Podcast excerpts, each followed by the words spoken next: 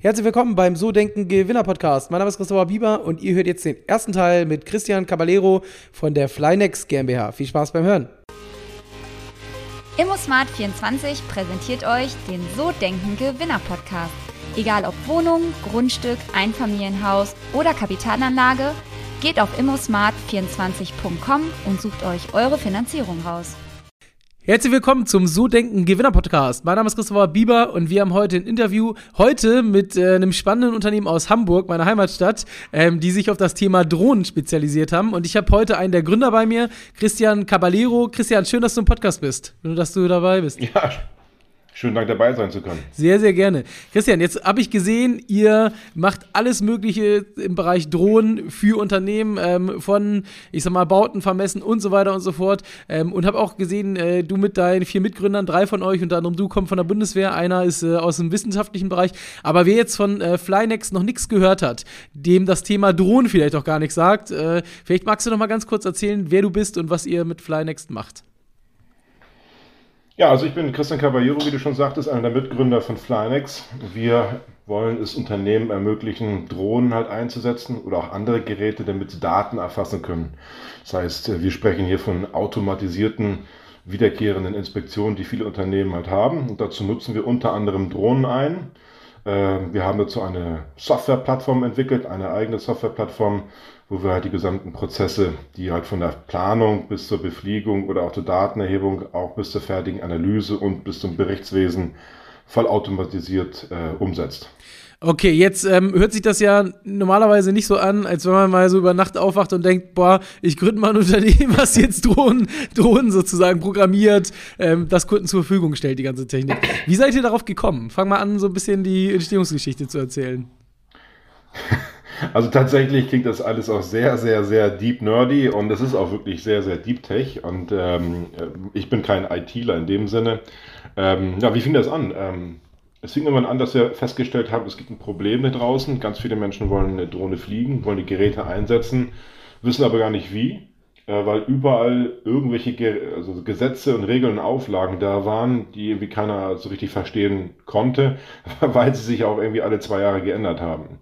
Ähm, das größte Problem hatten die Nutzer dann in der Frage, was, was gilt denn eigentlich jetzt bei mir hier vor Ort, was, was muss ich bedenken? So, und wenn man dann da so ein bisschen in die Materie einsteigt, stellt man schnell fest, ja, Luftverkehrsgesetz, Luftverkehrsverordnung und so weiter, hat keiner Lust drauf, ne? ist ganz klar. Und dann gab es den Klassiker, mit einem Klick musst du irgendwie hier eine Lösung haben. Das war auch der Anspruch, das haben wir auch umgesetzt tatsächlich.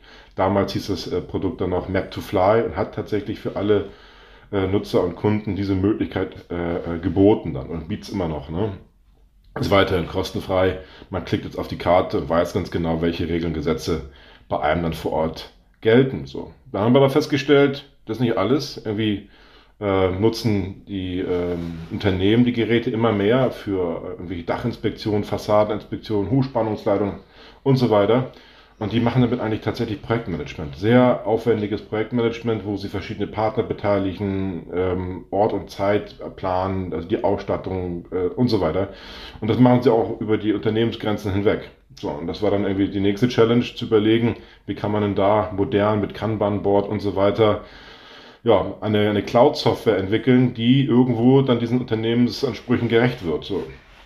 Und Stück für Stück bist du dann in die Materie rein, hast gemerkt, du hast einen riesen Finanzierungsbedarf, der wurde dann auch gedeckt durch Investoren, deswegen auch klassisch Startup irgendwo.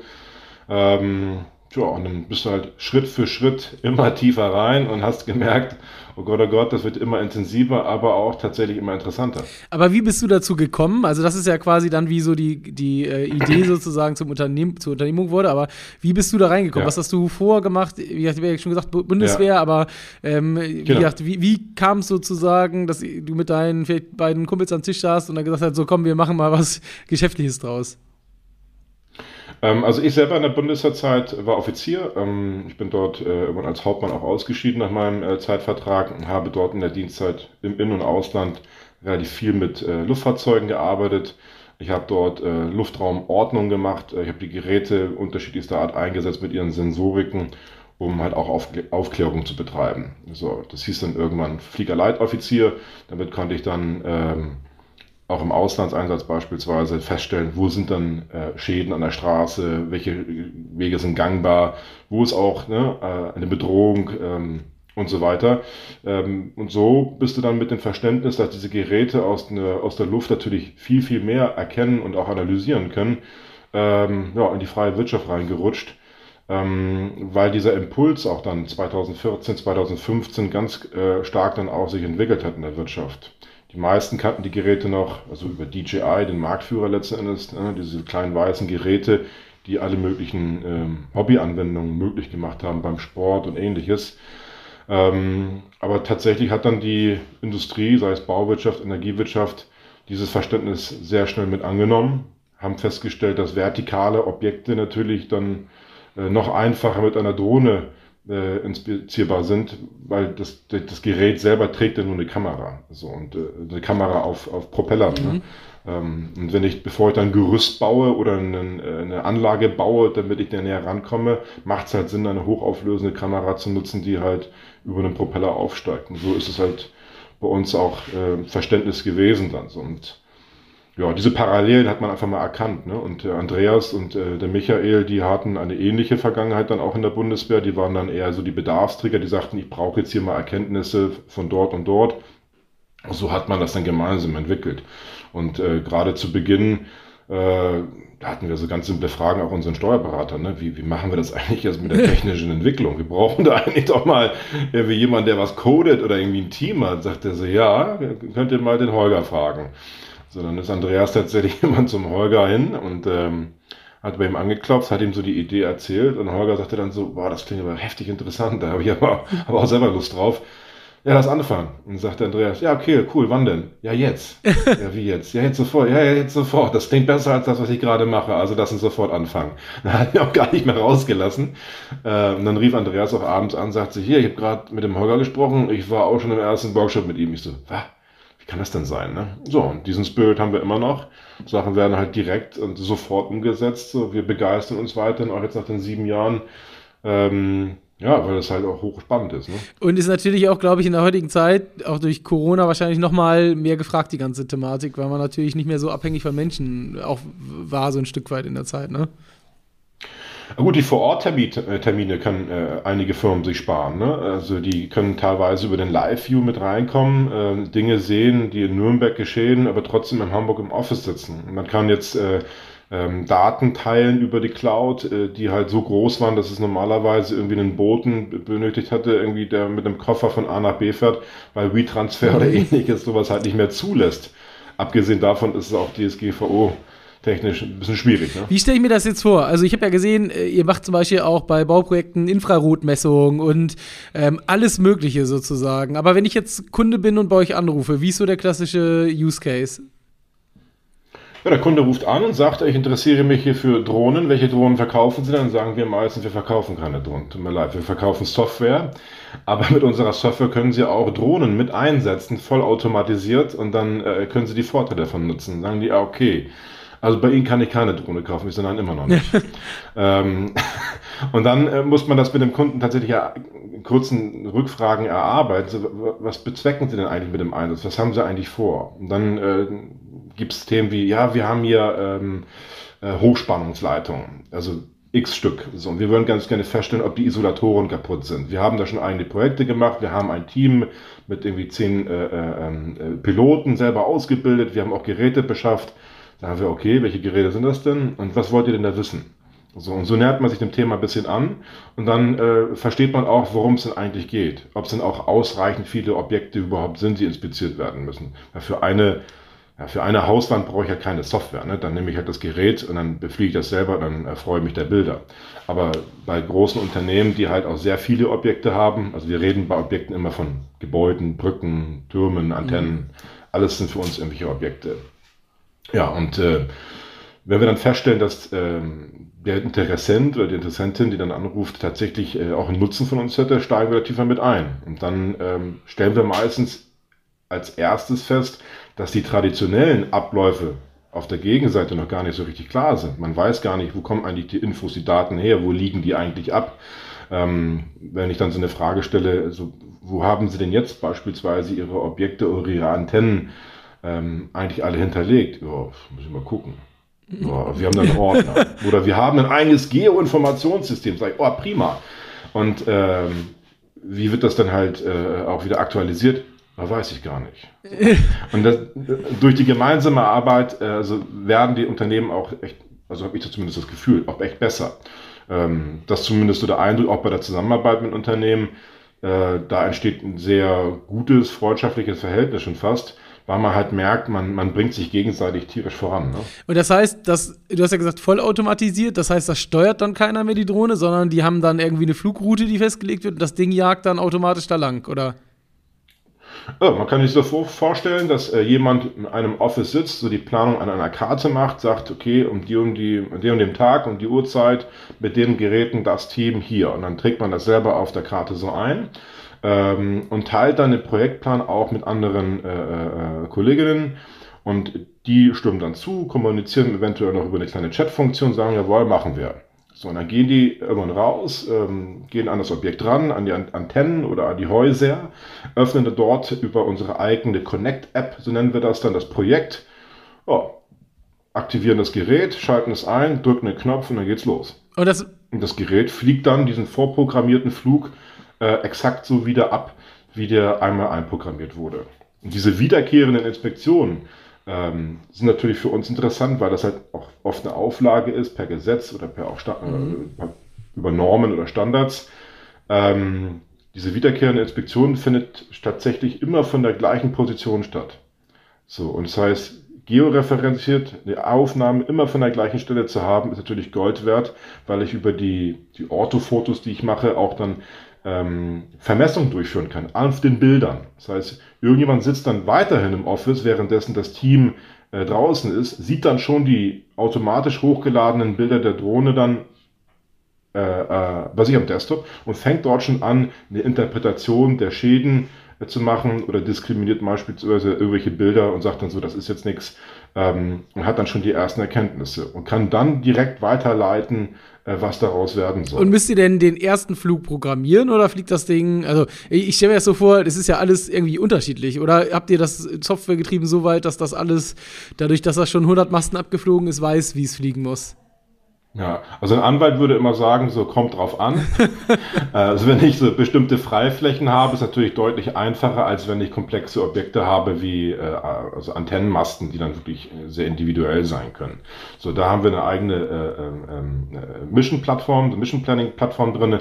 Da kann man das Objekt nochmal mit reinbringen und dann präzise sagen, was man dort dann wie in welchem Winkel aufgenommen haben möchte. So, und habe ich das einmal individuell auch äh, durch äh, äh. Das ist auch kein riesengroßer Aufwand tatsächlich.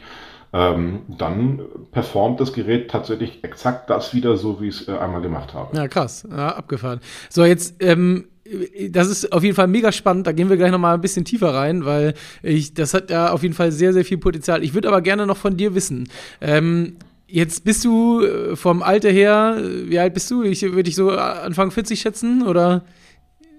Zum Glück hast du das gesagt, das stimmt tatsächlich. Ich bin 41. Ja, okay, siehst du, siehst du, perfekt. ähm, und das nur über das Kamerabild. Aber ähm, jetzt hast du ja vor bei der Bundeswehr gearbeitet, äh, dann auf einmal Gründung. So, wie, mhm. mich würde noch interessieren, wie bist du da rangegangen? Weil am Ende des Tages ist das irgendwie, bist du aus einem Unternehmerhaushalt geboren, warst ja vor sozusagen Beamter, kann man sagen, Soldat, ich weiß gar nicht mhm. genau. Und dann äh, tatsächlich, ich meine, so die meisten Beamten, die ich kenne, da ist das Thema Sicherheit an erster Stelle und dann sagt man einfach, ja. ich mache jetzt eine eigene Firma auf, die ja auch nicht funktionieren ja. kann, ne, am Ende des Tages. Also tatsächlich ist es natürlich so, wenn du im Dienstverhältnis bist, hast du einen gewissen Grad der Sicherheit. Ne? Du hast dann die Sicherheit, dass dein Einkommen jeden Monat kommt. Du weißt, auf so und so viele Jahre ist mein Vertrag. Du machst beispielsweise auch dann einen lebenslangen Vertrag, bist dann Berufssoldat und dann weißt du, jeden Monat kommt das Geld. Ob ich jetzt äh, aufstehe oder nicht, jetzt ganz blöd gesagt. Natürlich muss man da auch schon auch viel leisten. Das war auch jetzt nicht gerade langweilig, was ich alles gemacht habe. War auch viel weg. So, und ähm, für mich war der Ansporn, einfach mal wieder da zu sein zu können, da ich hatte beispielsweise Jahre, da war ich nur drei Wochen oder drei Monate im Jahr zu Hause. Damit kannst du jegliche Familienplanung oder auch Freundschaften fast schon knicken, weil du die kaum siehst. Äh, das war so die, ein, die erste Motivation, ähm, das ich wurde selber älter, ne? Und dann sagte ich mir irgendwann äh, mit 34 so, wo geht die Reise hin? Und dann war der Entschluss klar, eigentlich will ich raus und ich will das genießen, was mir eigentlich äh, bisher nicht so sehr wichtig war, aber in der Zahnerzeit merkt man halt, wenn man wird auch ein bisschen reifer. So, wie ist man dann rangegangen? Ähm, ja, ich habe eh grundsätzlich Herausforderungen, Risiken für mich immer ganz entspannt äh, wahrgenommen, äh, eher als man eine Challenge betrachtet. Und dann dachte ich mir irgendwann auch, ähm, ja, alleine kann ich nicht alles. Ähm, äh, man hat sich dann auch mal mit Andreas und mit Michael zusammengesetzt so und dann überlegt, so wie, wie kann man sowas eigentlich gestalten, hat dann festgestellt, dass jeder irgendwie eine eigene Kompetenz hat. Ich halt beispielsweise ist hat auch also mehrere Studiengänge absolviert, ist halt der, bei uns der absolute Zahlencrack. So er ähm, macht die äh, Tabellen, die Kalkulationen, äh, so die Wirtschaftsprognosen bei uns und so weiter. Ähm, Andreas ist unglaublich äh, analytisch unterwegs, ähm, hat dort auch äh, beim Produktmanagement äh, sehr weit mit äh, Holger auch dann die Nase vorn, wenn es über die Interpretation des Marktes an sich geht. Ne?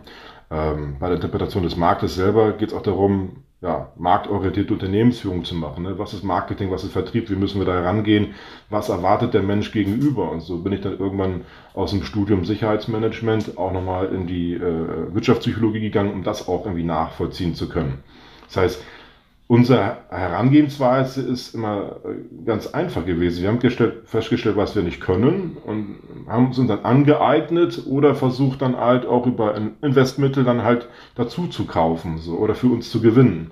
Äh, wir konnten damals nicht selber programmieren, also nicht so programmieren, wie wir es heute können müssten und haben halt dann äh, äh, Holger mit ins Boot kriegen können für diese Gründung. Ähm, wir haben festgestellt, äh, wir brauchten in der Anfangsphase Geo-ITler. Äh, ja, dann haben wir dann gesagt, so, da haben wir einen Investitionsbedarf, damit wir diese Menschen einstellen können, bevor wir hier überhaupt irgendeinen Rubel verdienen.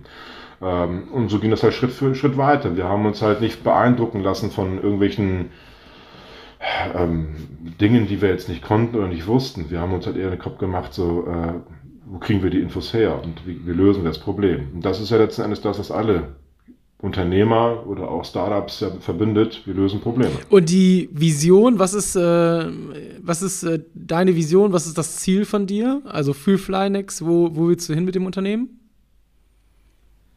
Ähm, wir sind jetzt beispielsweise in der Internationalisierungsphase. Wir möchten jetzt ähm, den, den, unseren Kunden, die wir jetzt haben, noch ein besseres Angebot bieten. Wir möchten hier noch mehr Energie reinsetzen, damit die Prozesse, die wir jetzt schon gut und erfolgreich auch abbilden, äh, äh, noch entspannter machen, noch fluffiger machen, wie wir sagen. Aber wir möchten auch diesen Mehrwert, den wir jetzt im Schwerpunkt in Deutschland und Europa anbieten, auch dann äh, äh, ja, in Amerika anbieten. Äh, wir sind jetzt auch schon aktiv in Südamerika, wollen es dort anbieten, weil jedes Land ein bisschen anders äh, ähm, tickt, aber auch ähm, ein bisschen weiter vorne ist in den und den Punkten, ein bisschen weiter hinten ist in den und den Punkten. Deutschland beispielsweise ist eher im Mittelfeld von Aktivitäten, äh, von den Kompetenzen, sagen wir mal, oder von der Bereitschaft, sich innovativen Ideen äh, zu nähern. Ja. ja, wir wollen halt raus, ja. Das war der erste Teil mit Christian. Ich hoffe, dir hat's gefallen. Und ja, ich freue mich, wenn du nächste Woche dann zum Teil Nummer zwei wieder mit dabei bist. In dem Sinne, ciao, ciao.